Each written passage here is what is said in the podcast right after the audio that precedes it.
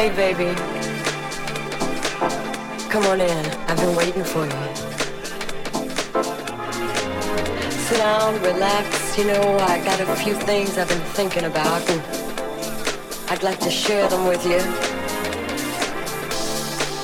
I know things have been a little strained around here lately because of all the all the stuff going on outside the house, you know, the pressure, the job, all those things that can weigh you down.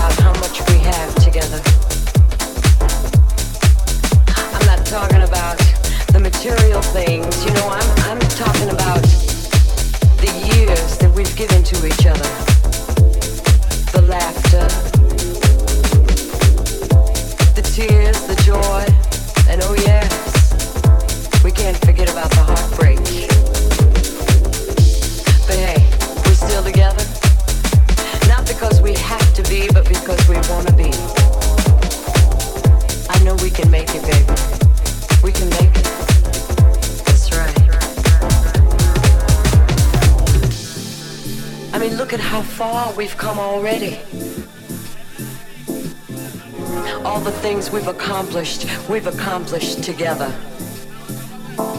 Both going in the same direction, wanting the same things for each other. Sometimes, you know, you call me and you say, oh, I, I gotta work late tonight. I'm gonna be working late. And I, I sit back and, and I start to wonder about who you're working with and uh, what you're working on. Yeah.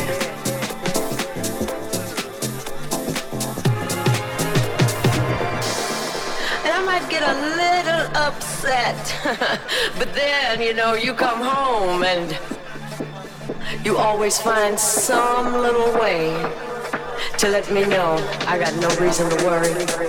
Oh yeah.